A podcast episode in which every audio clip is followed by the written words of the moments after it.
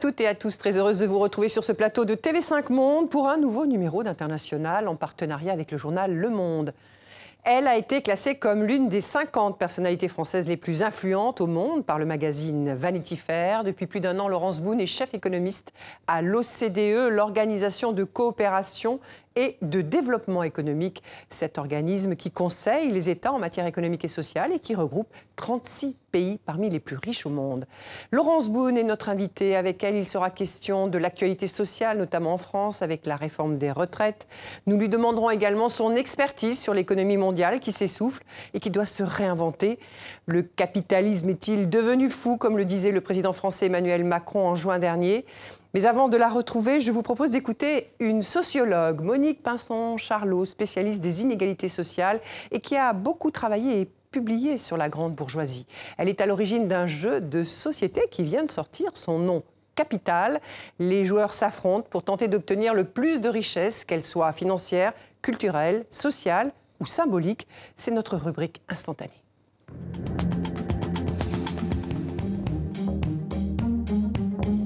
Ce jeu euh, qui va démontrer, déconstruire les, rapports, de domination, les rapports entre les riches et les pauvres, s'adresse à tout public. On peut y jouer depuis euh, le, jeune âge, disons 12 ans, euh, jusqu'au grand âge 100 ans. C'est un jeu qui se, pratique, qui se pratique en famille, qui se pratique avec des amis, dans la convivialité, avec les mains, avec le corps. On, on s'approprie vraiment, on vit profondément euh, les rapports de classe, dans l'impertinence, dans le rire, dans la joie. Bonjour Laurence Boone. Bonjour. Merci beaucoup d'avoir accepté euh, notre invitation, celle de TV5 Monde et du journal Le Monde, avec euh, Philippe Ricard. Alors, un jeu qui s'attache à dénoncer les inégalités sociales créées par des sociologues engagés très à gauche. Est-ce que ce jeu est un marqueur de notre temps? En fait, en, regardant ce jeu, ce que j'ai trouvé intéressant, c'est qu'il me semble un peu daté. C'est-à-dire? Euh, Parce que les tensions qu'on voit aujourd'hui sont pas forcément entre un système capitaliste versus un système marxiste ou riche et pauvre. Euh, vous allez retrouver des tensions au Chili qui est très libéral, euh, comme en France qui est un des pays avec le système le plus redistributif au monde. Euh, on va retrouver plutôt un fossé, je pense, entre une, élite cultivée, éduquée, très mondialisée, et une population qui, elle, est très ancrée dans les territoires, euh, qui n'a pas forcément accès à toute, cette euh, mondialisation à la fois culturelle et économique. et puis, je pense, entre, entre finalement, c'est un fossé entre soit des personnes qui, euh, qui ont su profiter euh, de leur éducation parce qu'elles y ont eu plus accès et qui se sont vraiment inscrits dans cette ouverture commerciale des échanges financiers qu'on a pu voir, et d'autres qui ont plus de difficultés à accepter à, cela et voire carrément rejettent, n'ont pas envie d'en être. Donc le côté capital, pas capital, oui, il y a 20-30 ans. Mais est-ce que c'est une photographie, comment dire, figée du, du vieux monde, diriez-vous?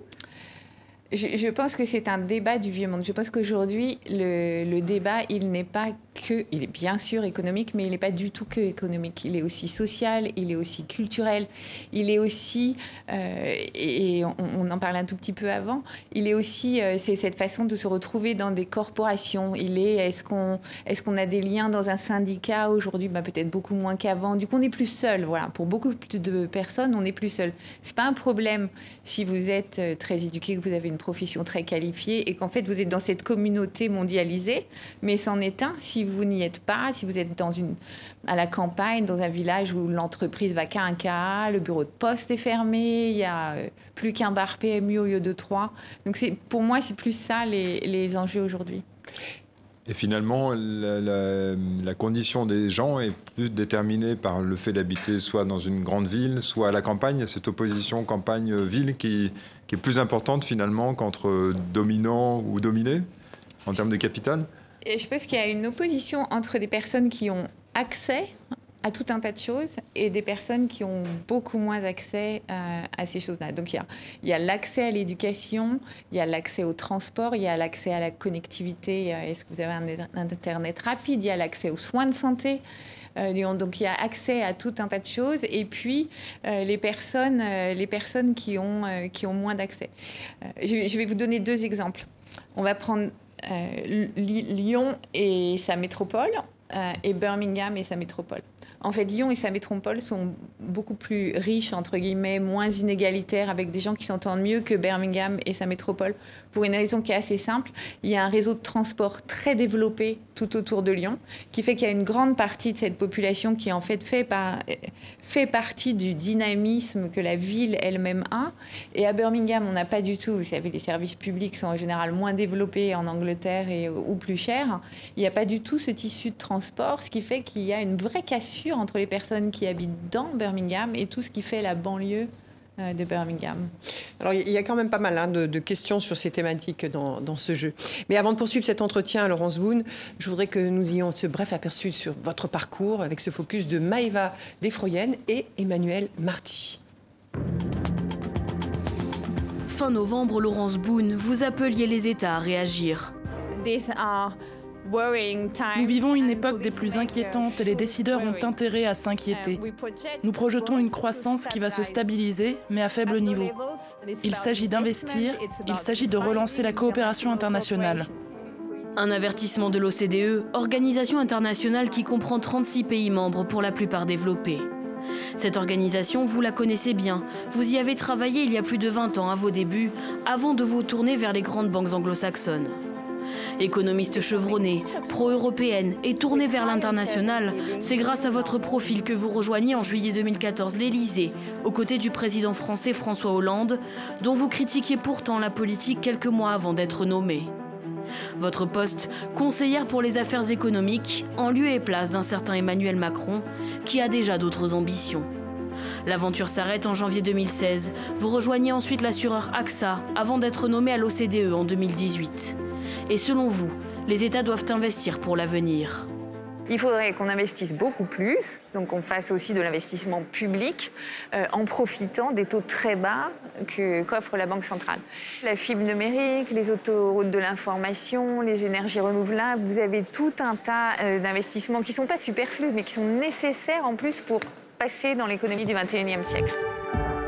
Le slogan de l'OCDE, des politiques meilleures pour une vie meilleure. Et selon l'organisation, cela passe aussi par une réforme du système de retraite. Un sujet brûlant en France qui a déclenché grèves et manifestations. D'après vous, la France offre une très bonne protection sociale aux retraités, mais le système serait pour l'heure trop complexe. Alors, Laurence Boone, euh, on va parler de cette actualité euh, française hein, euh, qui est très tendue là, depuis une dizaine de jours. les annonces du, Premier ministre Édouard Philippe, notamment un âge d'équilibre à 64 ans pour partir à la, retraite, a provoqué la colère des syndicats, dont la CFDT, qui était pourtant favorable à cette réforme. on a le sentiment donc d'un gouvernement qui campe sur ses positions, des syndicats qui, eux, sont vent debout.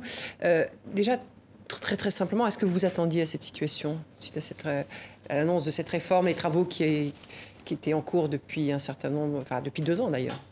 En fait, la, réforme des retraites, on l'a fait euh, depuis le premier livre blanc de Michel Rocard en 1991. Donc c'est quand même quelque chose, c'est quelque chose de profond et qui dure depuis, euh, depuis très très longtemps. La mère des réformes, souvent, elle est, elle est appelée la mère des réformes. Oui, absolument, vous avez, absolument, vous avez tout à fait raison. Euh, je, je, pense que c'est une réforme c'est toujours compliqué les retraites parce qu'on s'adresse à différentes générations qui vont forcément euh, des vies professionnelles variées dans un monde qui aujourd'hui euh, n'est plus euh, le même que celui d'il y a 20 ou, 30 ans. je vais vous donner un exemple. On a quand même pris à peu près 10 ans d'espérance de vie en bonne santé par rapport à une vingtaine ou trentaine d'années, ce qui transforme quand même profondément la façon dont on est. Le, chiffre que j'aime bien donner, c'est les enfants qui sont nés en 2007 la moitié d'entre eux vont vivre jusqu'à 100 ans. Donc effectivement, il faut un peu repenser à un monde où on, partait à la retraite à 60 ou 62 ans, où on ne va pas rester... Euh, enfin, c'est sûrement formidable, mais 38 ans à la retraite, ça paraît un peu déséquilibré, surtout quand on a une démographie qui fait qu'on a beaucoup moins de gens qui vont travailler que de personnes qui vont être à la retraite. Euh, voilà, mais on n'a pas toujours conscience de, de, ces chiffres et c'est compliqué. La deuxième chose qui est compliquée, je pense, c'est les situations très différentes d'une personne à, l'autre. Mm. Euh, nous trois autour de la table, probablement, on aura envie de travailler euh, plus longtemps, enfin moins en ce moment vous avec vos trajets, mais, mais de façon générale, ça sera en tous les cas plus facile pour nous. Euh, en revanche, il y a des métiers effectivement pénibles, euh, le boulanger qui s'est levé à 4 heures du matin pendant toute sa vie, euh, ça va être difficile pour lui d'avoir, de cumuler une activité professionnelle et la retraite. La notion de pénibilité. Donc ça, je pense qu'il faut la prendre en compte et, et elle l'est dans la réforme.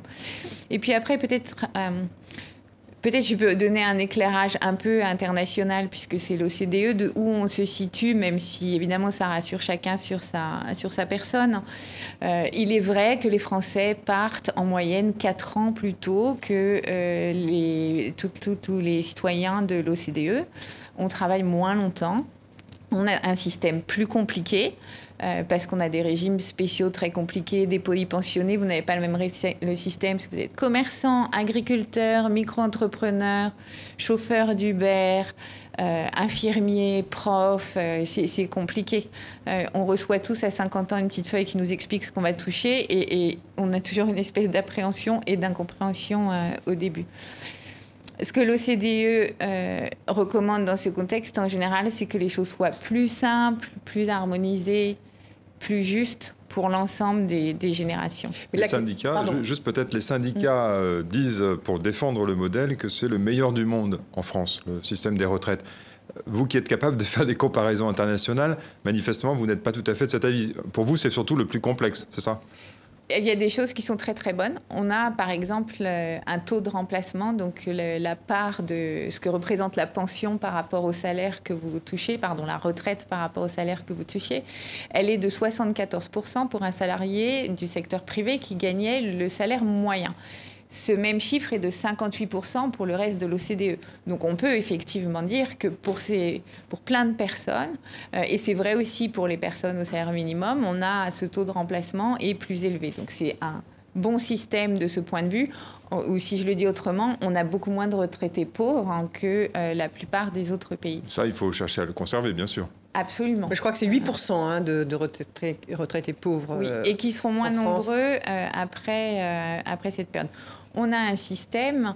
Euh, vous pouvez toujours regarder les choses dans les deux sens. Je vais vous donner un exemple. Aujourd'hui, avant la réforme, si vous avez travaillé au moins 150 heures par trimestre, c'est comme si vous aviez travaillé à temps plein sur un trimestre pour vos points retraite ce qui est assez euh, redistributif en fait, puisque du coup, ce sont les autres qui vont un peu contribuer.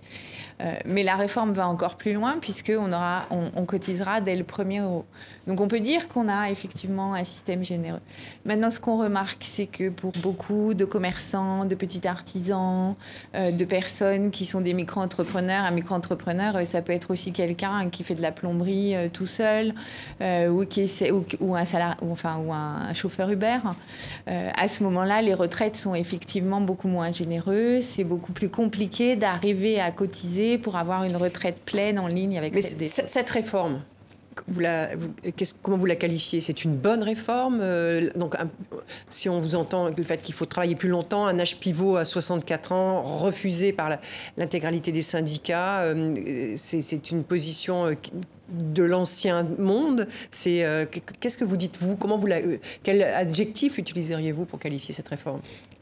Alors d'abord, c'est difficile pour moi de juger euh, la position des syndicats dans la mesure où on n'est pas au courant de toutes les négociations qui se, qui se mm. font depuis le début et j'imagine que le dialogue est continu. En tous les cas, euh, en général, c'est ce qu'on recommande pour euh, ce type de réforme.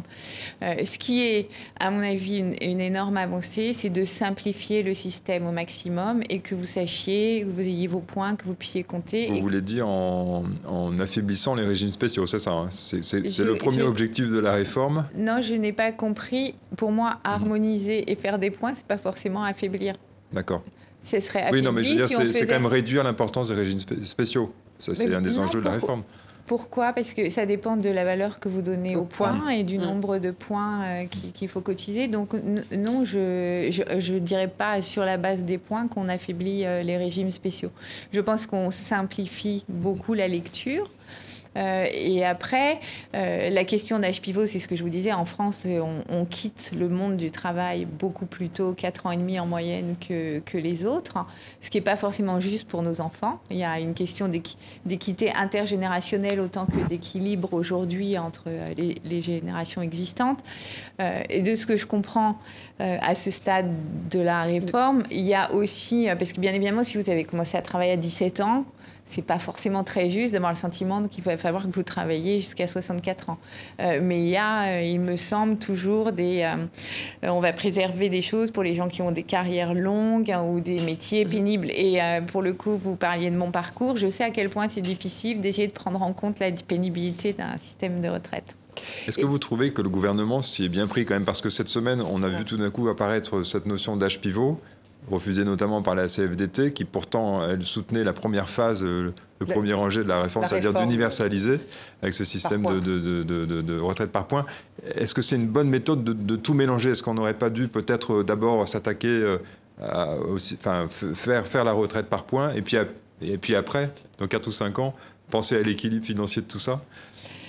Alors, je pense qu'effectivement, c'est bien de distinguer la notion de retraite par points qui est systémique, qui, pour le coup euh, vise à la simplification, à la lecture du système et, à, et aligner en fait à ce que chacun se sente à peu près euh, l'égal des autres? Et qui fait qu'un prof aujourd'hui, après, il peut aller dans le privé, et puis il peut revenir faire autre chose. Et ça, c'est euh, une chose. La deuxième chose, c'est qu'effectivement, c'est bien de distinguer aussi la, notion d'équilibre financier euh, et puis ce qu'il faut faire pour, pour y arriver.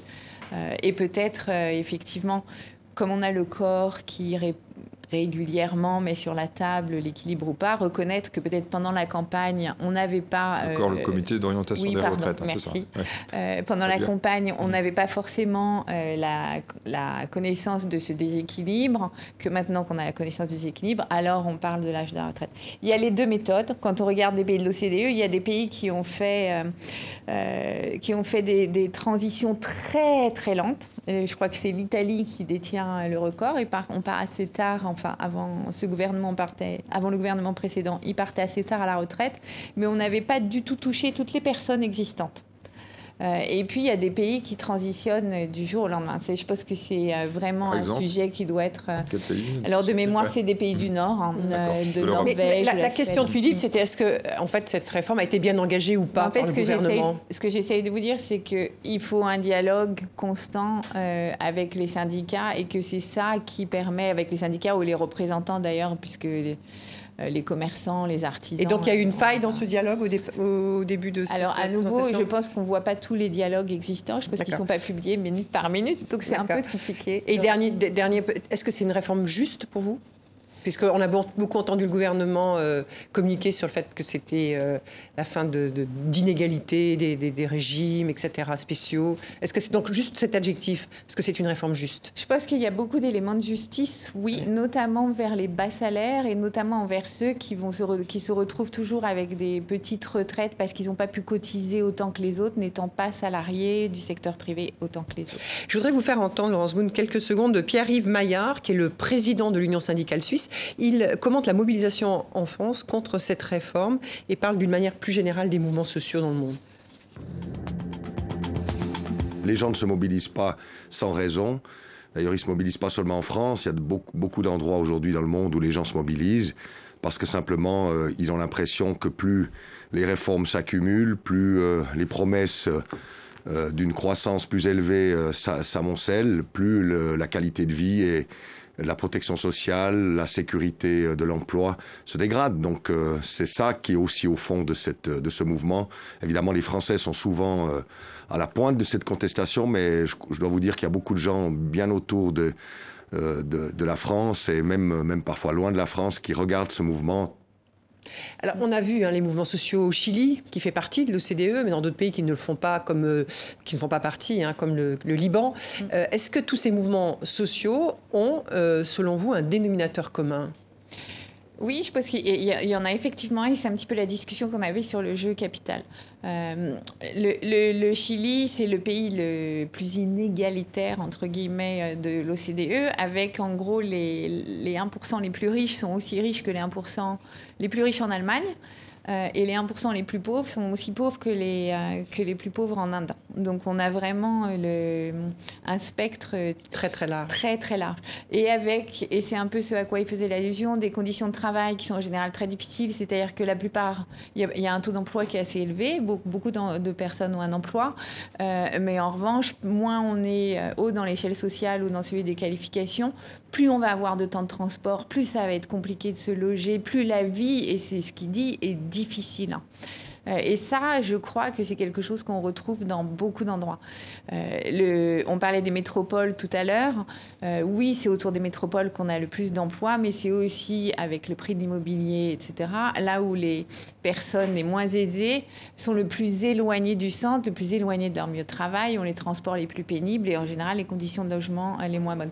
Et ça, je pense que c'est quelque chose qu'on retrouve à peu près partout. Mais pourquoi maintenant Ça s'est accéléré en fait ces dernières années c'est la crise, la grande crise financière des subprimes euh, venue des États-Unis qui, a, qui, a, ravagé beaucoup de choses de ce point de vue-là, qui a accéléré Développement des inégalités? Euh, Je pense que c'est une super bonne question parce que non, ce n'est la crise financière euh, dans la plupart des pays, mais je reviendrai un peu là-dessus, n'a pas accéléré les inégalités. En fait, ces inégalités, elles ont augmenté de façon régulière euh, depuis le début des années 90 et depuis l'ouverture, en fait, et depuis surtout la numérisation de notre économie. C'est le, on accuse souvent le commerce, mais la, première, le premier facteur qui a accru les inégalités, c'est le numérique, c'est les technologies de l'information. Donc Uber, enfin les, métiers même avant liés, Uber, non, même, avant l'ubérisation des l'ubérisation au sens général. En fait, c'est ouais, ça. Amazon aussi alors.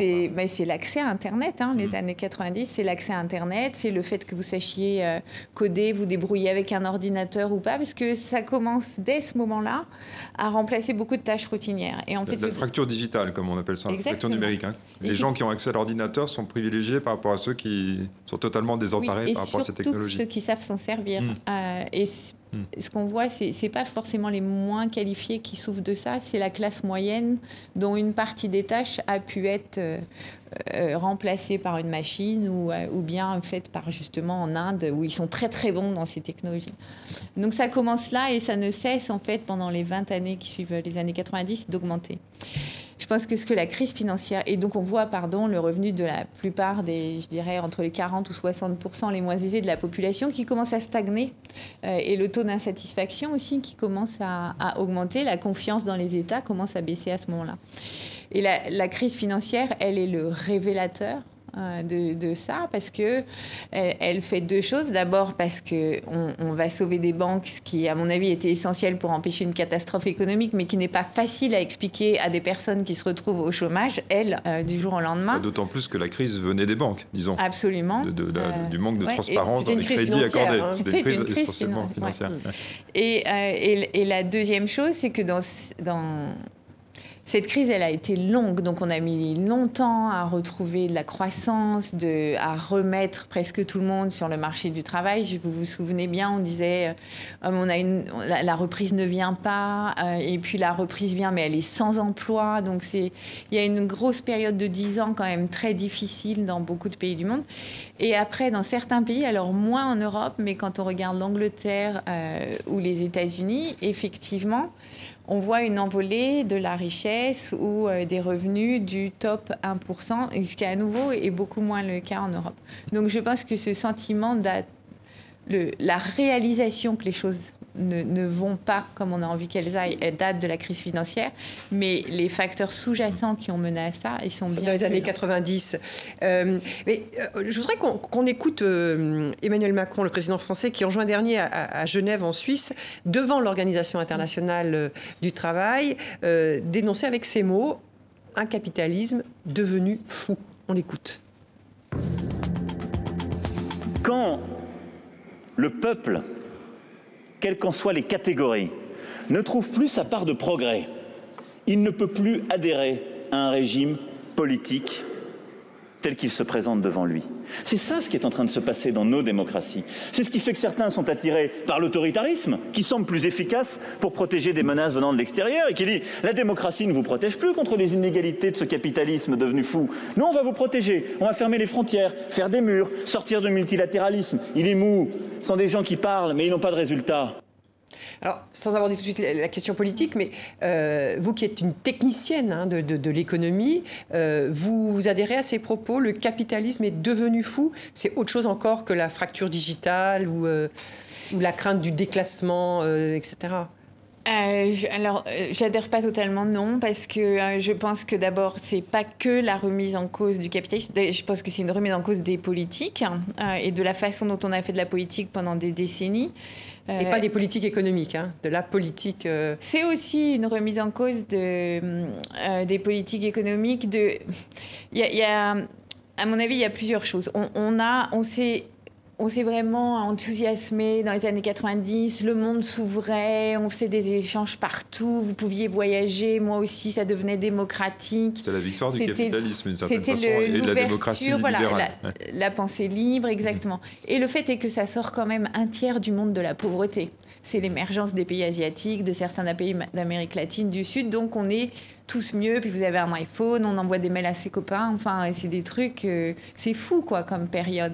Euh, on va en Angleterre comme on veut, on peut étudier grâce à l'Europe euh, en Allemagne, en Italie, en Espagne. Avec Erasmus. Voilà, il y, y, a un côté assez, assez formidable. Euphorisant. Oui, pour une certaine partie. de. En fait, voilà, exact. Une, pour une certaine partie, de la société. Et quand on regarde les chiffres, effectivement, beaucoup de croissance dans le monde, un tiers de pauvres en moins, c'est quand même phénoménal. Donc on, on, est, euh, il y a une certaine ivresse, euh, euphorie, c'est mieux. Vous avez raison à faire ça. Disons pour les gagnants de tout ça, mais il y a des perdants. Et en agrégé, oui. Au total, au total, on mm. gagne plus. C'est quand même important de le dire. En revanche, euh, vous avez raison. On ne se préoccupe pas du fait qu'il il y a quand même des perdants là-dedans. et il y a beaucoup de perdants, par exemple aux, États-Unis, c'est très frappant. Après la Seconde Guerre mondiale, quand il y a la Grande Paix, quand il y a, commence à avoir l'ouverture aux échanges, beaucoup d'entreprises japonaises qui fabriquaient des voitures s'installe aux États-Unis, emploie plein de gens dans plein de régions qui sont euh, ni la côte est ni la côte ouest. Hein. Euh, et puis avec cette ouverture, mais finalement, ça sert, ça apporte pas grand-chose. Donc euh, on va fermer ces usines-là, rapatrier la production au Japon, en Europe au Mexique où c'est moins cher à côté, etc. Et donc on laisse des, des, des c'est pas des villages, des gros bourgs entiers où l'usine part Détroit, hein, c'est la, ville de Détroit aux États-Unis. Hein, Détroit, l'Ohio, etc. Et la, valeur de votre bien immobilier s'effondre. Mhm. Donc on parle de mobilité, mais en fait vous pouvez plus partir puisque vous avez acheté quelque chose qui vaut plus rien. Vos économies sont englouties et il n'y a plus de travail. Et ça, on n'a pas, euh, je pense que, et les économistes ont une grande responsabilité là-dedans, pas assez euh, mis en évidence ce qui était en train de se passer dans les, dans les régions qui étaient en fait euh, les perdantes de l'ouverture et du digital. Parce que j'insiste à nouveau, quand on regarde, puisque vous me dites technicienne, quand on regarde ces techniques, c'est encore plus la numérisation qui permet d'optimiser la production, de bouger X ou Y à droite ou à gauche. Euh, que ça. Et c'est une grande faute, je pense, des économistes de ne pas avoir mis ça euh, plus en avant et des politiques de ne pas s'être saisis de ça plus en avant, puisque normalement, un politique, il a des relais sur le territoire. Les résultats, on se retrouve notamment aux États-Unis, puisque vous parliez des États-Unis avec un président Trump, qui est un président. Euh, qu'on pourrait presque qualifier d'extrême droite, hein, vu du continent européen, en tous les cas euh, assez libéral finalement, euh, qui, lui profite de, ce que vous venez de diagnostiquer. Est-ce que vous trouvez que les réponses qu'il apporte sont de bonnes réponses? Réponses politiques. C'est-à-dire les réponses politiques, c'est-à-dire euh, partir en guerre contre la Chine, compliquer, compliquer le, commerce mondial, mondial broyer, broyer tous les mécanismes multilatéraux, etc. Ça vous semble judicieux ou faut penser Quelles sont les réponses que vous vous apporteriez en fait à ce diagnostic? Alors, moi, je pense que ce n'est pas du tout la bonne réponse. Euh, d'ailleurs, il est, il est arrivé, il a créé une incertitude formidable euh, dans les échanges commerciaux et dans la façon dont le monde fonctionne. Et les échanges commerciaux se sont effondrés. On est passé d'un taux de croissance de 5% à 1%. L'investissement des entreprises s'est effondré. C'est ce qui est euh, vraiment le plus inquiétant, puisqu'une entreprise qui investit pas, elle n'emploie pas en, en, supplément. Et quand on regarde, et quand en fait, si vous êtes une entreprise, vous dites Oula, je vais plus pouvoir mettre une, usine au Mexique puisque j'ai un barrage pour accéder euh, aux États-Unis. Je vais attendre de voir comment ça se passe. Puis trois mois plus tard, les choses n'ont rien changé. Mais ça a l'air un peu mieux. On vous dit que dans les journaux qu'il y a une ouverture, alors on réattend trois mois. Et puis de trois mois en trois mois, en fait, en deux ans, comme ça, on a le taux de croissance de l'investissement s'est effondré et du coup, le taux de croissance de l'emploi commence à ralentir. Donc, c'est cette cassure de la croissance mondiale, qui vient pas que de là, mais qui a été quand même un, catalyseur très important. C'est une des pires solutions. Mais ça marche chez lui, pour régler. Ça marche pour les États-Unis. Plein, plein hein. emploi aux États-Unis, mm. mais c'est vrai que c'est la logique. Le, plein emploi était là avant. Mhm. Euh, et par ailleurs, il a rajouté beaucoup euh, de soutien budgétaire. Par exemple, ce qu'on ne dit pas beaucoup, c'est que euh, avec oui, et avec les tensions, notamment avec la Chine, hein, les agriculteurs américains sont très pénalisés et il y a des agriculteurs qui commencent à faire faillite et il injecte beaucoup d'aide aux agriculteurs pour compenser justement les dégâts qui sont faits par les tensions commerciales, ce qui est quand même paradoxal.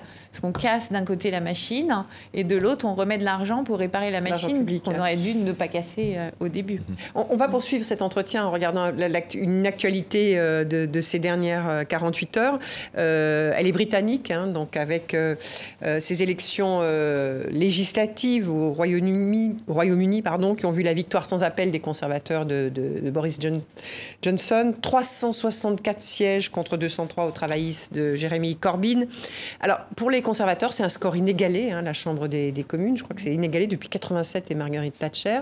On, écoute une réaction de, de Boris Johnson après la proclamation des résultats. Cette élection signifie que le choix du Brexit est désormais la décision irréfutable, irrésistible et incontestable du peuple britannique. Et avec cette élection, je pense que nous mettons fin à toutes ces absurdités d'un second référendum. Nous réaliserons le Brexit à temps pour le 31 janvier. Pas de si, pas de mais, pas de peut-être. Alors, vous connaissez bien hein, le, euh, le Royaume-Uni, vous y avez fait une partie de vos études.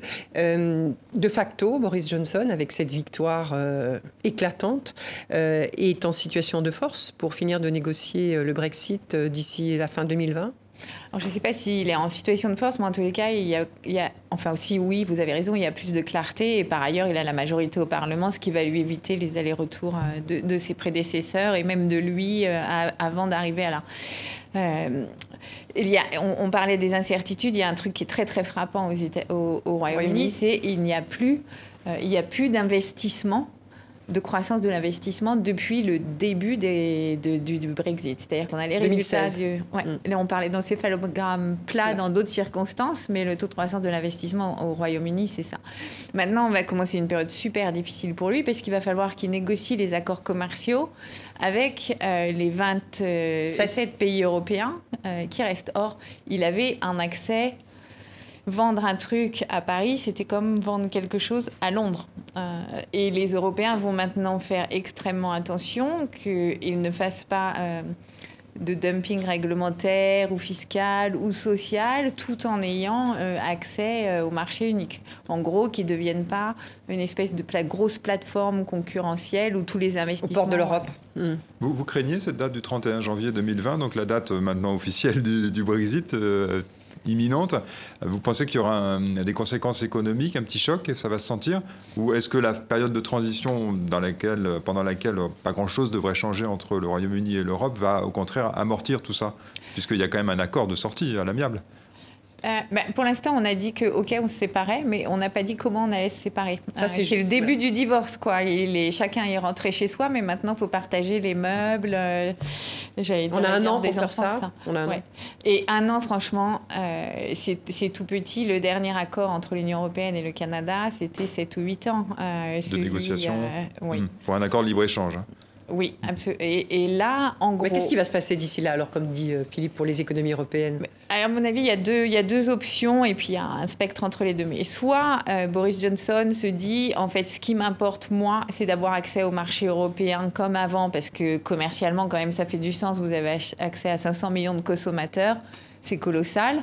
Euh, et dans ce cas-là, euh, il va devoir accepter des règles qui sont en fait quasiment les règles de l'Union européenne. Il va devoir rester le plus proche possible de l'Union européenne. Et donc là, ça peut aller très très vite puisqu'il y, a assez peu de changements.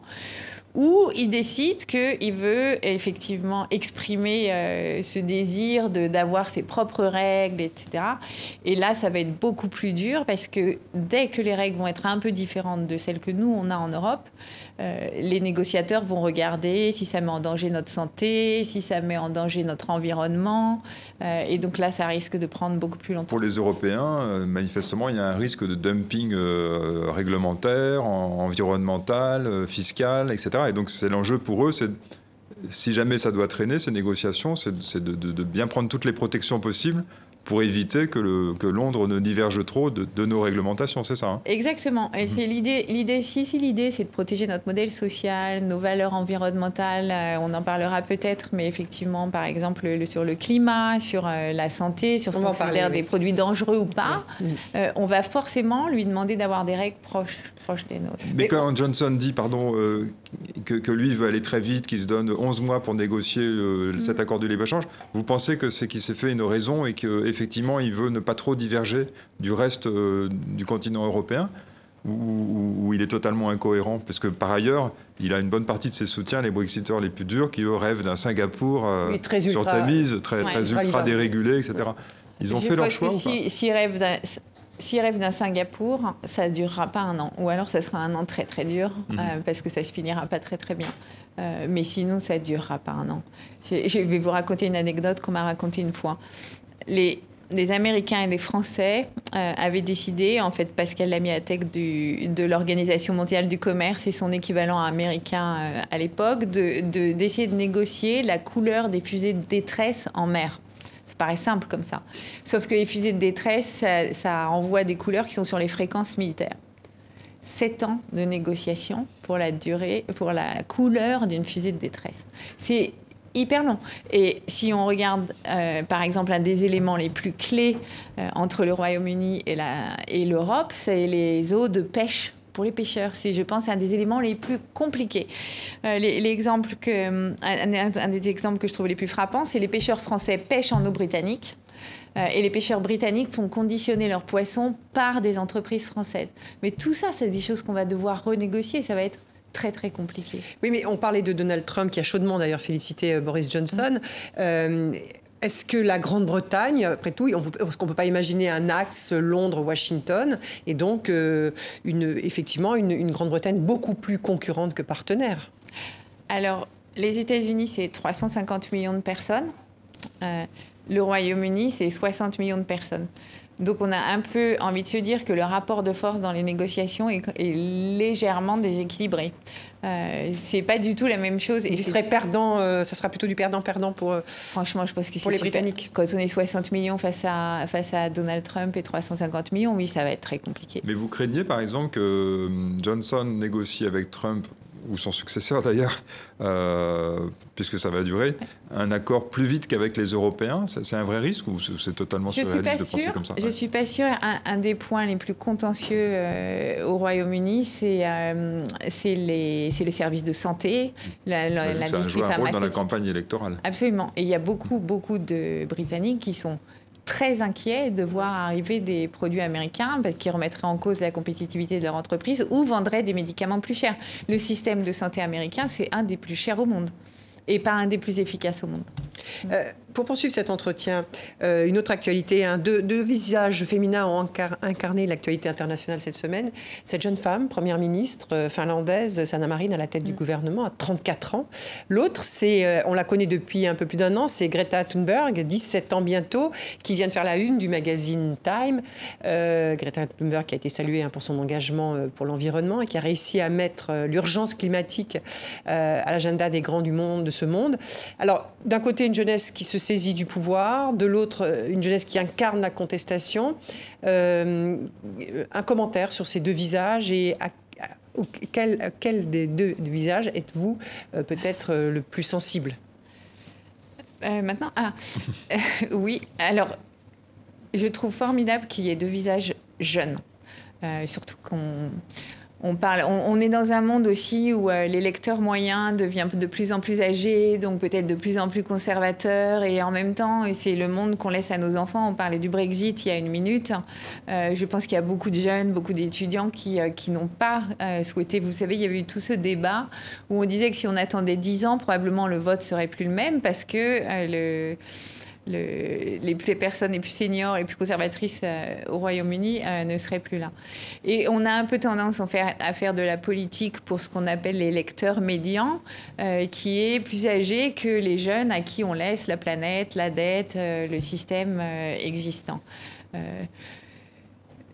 je suis pas sûre de je suis pas sûre d'avoir envie de promouvoir une Greta Thunberg qui me semble pas être une jeune femme épanouie, euh, qui a envie d'embrasser l'avenir avec optimisme. Vous êtes critique par rapport à Greta Thunberg. Etc. Je, je, je suis pas sûre qu'elle soit le. Elle a déclenché quelque chose politiquement, et je pense qu'on n'a jamais vu autant de conscience politique euh, de, de l'effet climatique, mais je suis pas sûre qu'elle soit le que ce soit le meilleur cadeau qu'on lui fasse à elle en, personne. C'est plutôt ça que j'ai euh, j'ai envie de dire. C'est pas que je suis pas critique d'elle, mais je pense pas qu'on lui fasse un cadeau à elle. Derrière Greta Thunberg, bien sûr, c'est la cause euh, environnementale, euh, la lutte contre le réchauffement climatique. Qu'est-ce que vous pensez de, tous ces discours autour de, l'idée qu'en fait, lutter contre le climat, ça serait effectivement très bon pour l'économie? C'est comme ça notamment que Ursula von der Leyen président de la Commission européenne a essayé de promouvoir son, paquet, euh, son pacte vert cette semaine, le, Green Deal. Euh, euh, vous pensez que c'est réaliste de penser comme ça ou qu'au contraire le ralentissement économique en, Europe va annihiler en fait tous les efforts du continent pour essayer de lutter contre le climat? Alors, je pense, je, vais vous dire deux choses. Le réchauffement du climat, bien sûr. Oui, c'est, euh, on fait souvent euh, le changement climatique et le climat dans la même phrase et ça, ça, fait, ça fait des confusions. Euh, je pense qu'il y a deux choses. D'abord, les, il y a un problème climatique, ça, on, peut, on, a des certitudes scientifiques sur la question du problème. L'ampleur, le, calendrier est plus compliqué, mais il y a un problème. la seconde chose, c'est on si on regarde ça d'un point de vue technicien, et j'aime bien ce que vous disiez tout à l'heure, euh, en réalité, euh, l'impact que ça aura, que le changement climatique en soi a sur le taux de croissance du PIB à 10, 20, 30 ou 40 ans, c'est pas grand-chose par rapport à tous les autres changements qu'il y a. Mais à l'inverse, quand on regarde les règlements, les contraintes qu'on peut mettre pour euh, améliorer la qualité de l'air, faire diminuer la pollution, inciter au changement climatique, on a fait pas mal d'études dans mon département à l'OCDE et ça a très très peu d'impact sur euh, l'activité des entreprises, leur productivité, leur capacité à faire des profits, et même sur l'emploi. Ce qui veut ça dire va pas contre les profits et l'activité. Pas du tout, exactement. Mhm. Quand on, regarde l'évolution sur les dix dernières années, par exemple, du secteur industriel, 90% de cette évolution, elle est tirée par le digital, elle est tirée par euh, les échanges commerciaux, 3% par les contraintes environnementales, réglementaires qu'on a mis sur les entreprises. Donc, il faut surtout pas se priver d'avancer euh, dans, dans, ce domaine. On a vu que certaines entreprises comme Volkswagen euh, s'étaient fait un malin plaisir de contourner ces contraintes. C'est peut-être pour ça aussi que l'impact n'est pas si fort. Alors, c'est super parce que c'est le, troisième point euh, que, je, que je voulais faire et effectivement là-dessus. En revanche, si on attend, si on attend trop longtemps, le coût de la transition, lui, il va être élevé parce que on a plein d'investissements à faire aujourd'hui. Euh, si vous faites un investissement dans une mine de charbon, vous vous enfermez dans la mine de charbon pendant 15 ans. Si au contraire cet investissement, vous le faites dans une éolienne, et eh ben, vous avez fait votre transition. Euh, et ça, pour le coup, il faut surtout pas s'enfermer aujourd'hui, puisque je, vais vous donner l'exemple de l'Inde. Le, problème du climat, on le respire tous les jours, au point où eux décident... La pollution est terrible dans ce pays. Mais Excusez-moi, je, vous interromps parce que je voudrais qu'on écoute euh, Esther Duflo qui a reçu il y a quelques jours euh, son, prix Nobel d'économie pour ses travaux sur la pauvreté et elle a beaucoup euh, officié en Inde et elle parle elle de la, de, la richesse du, modèle de consommation et, et de pauvreté et de réchauffement climatique. On écoute. Dans un avenir proche, le réchauffement de la planète pourrait vraiment mettre en danger la plupart des progrès réalisés dans la lutte contre la pauvreté dans le monde. Il nous revient donc, dans le monde riche, de réduire notre propre consommation pour éviter que ça se produise, et nous pensons que c'est possible. On entend de plus en plus hein, cette thématique réduire la consommation. Mais alors réduire la consommation, est-ce que c'est euh, compatible avec des objectifs de croissance à la hausse? C'est, tout un modèle euh, euh, de développement qui, interroge aujourd'hui pas simplement les pays pauvres, mais aussi les pays riches. Alors, je pense que c'est, euh, il y a deux choses. Hein. C'est un peu plus compliqué que ça, parce qu'en fait, en termes de flux, donc de création de nouvelles pollutions, de nouvelles émissions de, gaz, euh, les pays développés font, euh, les pays avancés, pardon, font moins que les autres. En revanche, on a créé un stock qui est assez impressionnant. Et donc, la plupart des pays émergents, quand vous êtes dans des négociations internationales sur le sujet du climat, qui, eux, pour le coup, en termes de flux aujourd'hui, polluent beaucoup, vous disent en gros, vous êtes bien sympa les pays riches, mais vous avez pollué beaucoup et créé beaucoup de gaz, euh, et vous voudriez que nous, euh, on change ça. Ben, si vous voulez qu'on change ça, faites des transferts, parce que nous, on a envie de se développer et de rattraper. Euh, et les transferts, ils ne se font pas vraiment parce qu'il y a eu des, des, montants qui ont été fixés par les fameuses COP. Et oui. ils ne se font pas, assez, vous avez raison. Il y a aussi il y a aussi, et alors pour le coup c'est bien normal, une, réticence de beaucoup euh, de pays émergents à euh, se faire... Euh, qu'ils ont envie de gérer leur développement économique à leur manière et pas forcément à la manière de celle que nous, pays développés, avancés, pardon, on aurait envie de le faire. Donc il y, a, beaucoup de friction et c'est compliqué d'arriver à faire ces transferts. Pourquoi est-ce que Esther dit qu'il faut baisser la consommation? Parce qu'en fait, d'une certaine façon, on produit plus ces biens qui polluent ils sont produits euh, ailleurs et du coup on peut presque avoir une conscience euh, tranquille sur nos émissions à nous, mais la vérité est qu'on importe des biens de, de ces pays-là. Euh, mais en même temps, eux, c'est leur développement. Mhm. et je ne suis pas sûre qu'ils auraient envie qu'on apporte beaucoup moins. Donc il faut qu'on arrive à plutôt faire une énergie, un transport, euh, une utilisation. Mais pas consommer moins. Vous n'êtes pas, vous êtes pas d'accord avec cette proposition. Je, je pense pas que c'est la. Je ne pense pas que ce soit la clé de la solution. D'abord, il n'y a pas, il y a jamais une clé, hein, puisqu'il y a un problème énergétique, il y a un problème de transport, il y a un problème d'utilisation des sols. Hein. Oui, de euh, ressources naturelles. Et il y a un problème de développement euh, de ces pays. En Inde, par exemple, ils ont envie de pouvoir continuer de se développer. Leur façon à eux de voir les choses, c'est mais finalement, on va arrêter de concentrer l'activité économique juste dans deux, trois villes on va faire se développer 15, 20, 50 villes pour euh, apaiser euh, ce, la pollution qu'on a ou les émissions qu'on est en train de créer.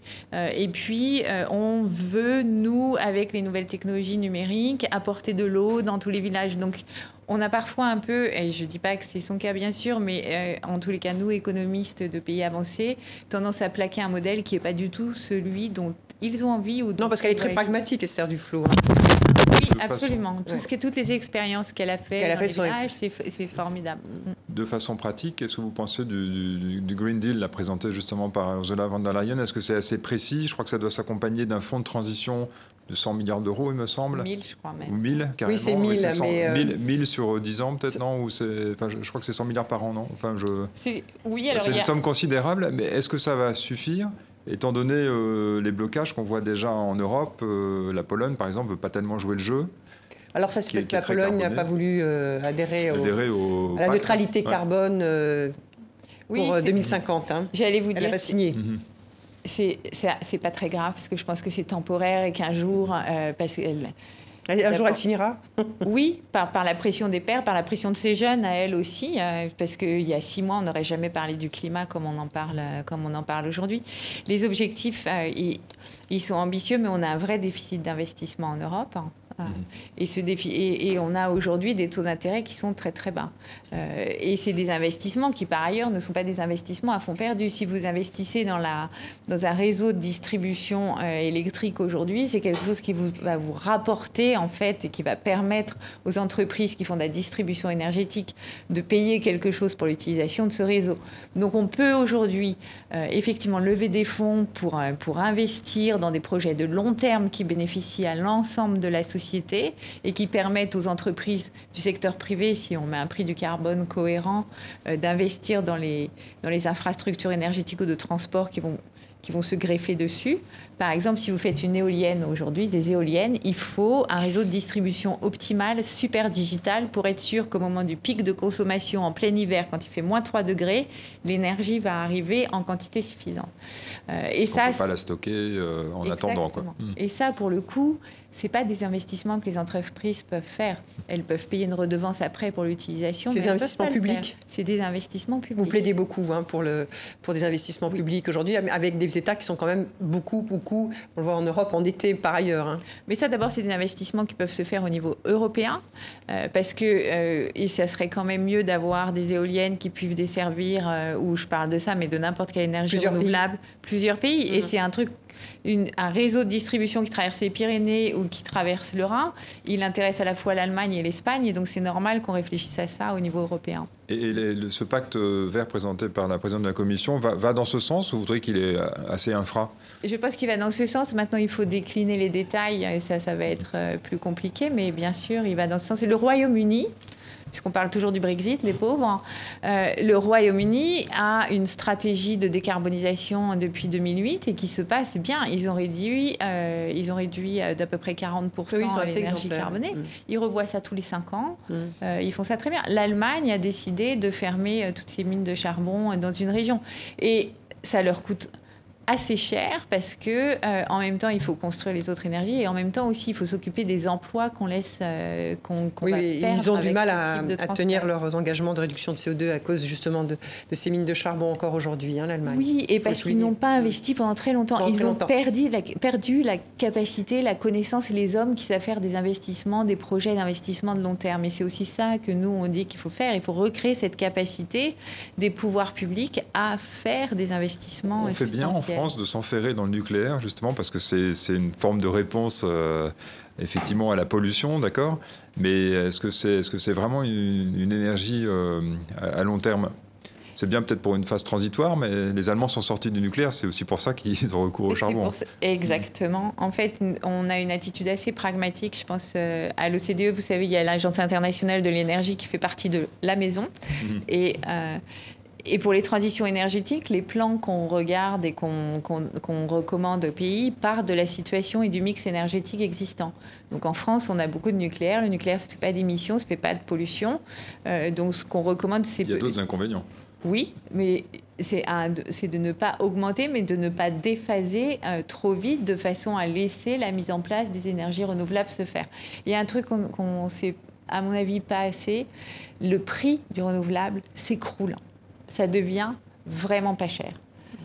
Moins, plus ça va continuer. Par exemple, le photovoltaïque, ça, vaut, euh, ça a baissé de 80%. Et ça, pourquoi? Parce qu'on on importe des panneaux solaires chinois, par exemple, c'est ça? C'est pour ça que ça s'écroule ou... Parce qu'on fait de l'innovation aussi, hein, et qu'on maîtrise très mal la vitesse de l'innovation et du prix des choses. Hein. Il nous reste deux minutes. Peut-être euh, conclure en revenant à ce, sur une thématique euh, avec laquelle nous avons commencé cette émission. Vous avez souligné, Laurence Moon, à plusieurs reprises que le problème en France, ce n'était pas la pauvreté, mais les inégalités l'inégalité des chances.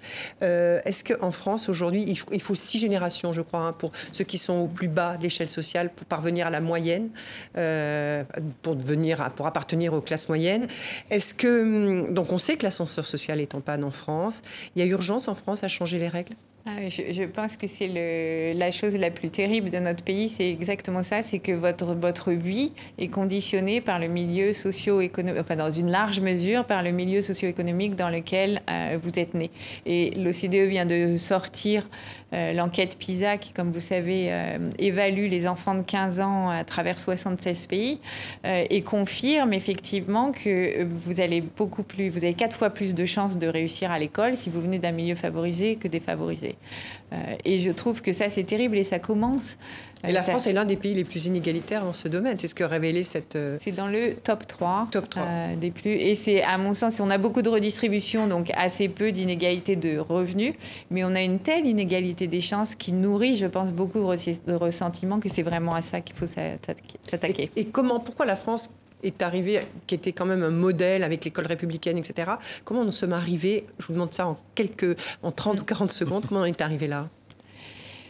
Je pense exactement à cause de l'écart dont on disait. Hein. Euh, une famille d'un milieu aisé, c'est quelle est la bonne école. Et puis si on n'arrive pas à faire la bonne école euh, à Paris, euh, où on n'a qu'une mauvaise université, ben on va envoyer son enfant à Oxford et ça se passera mieux.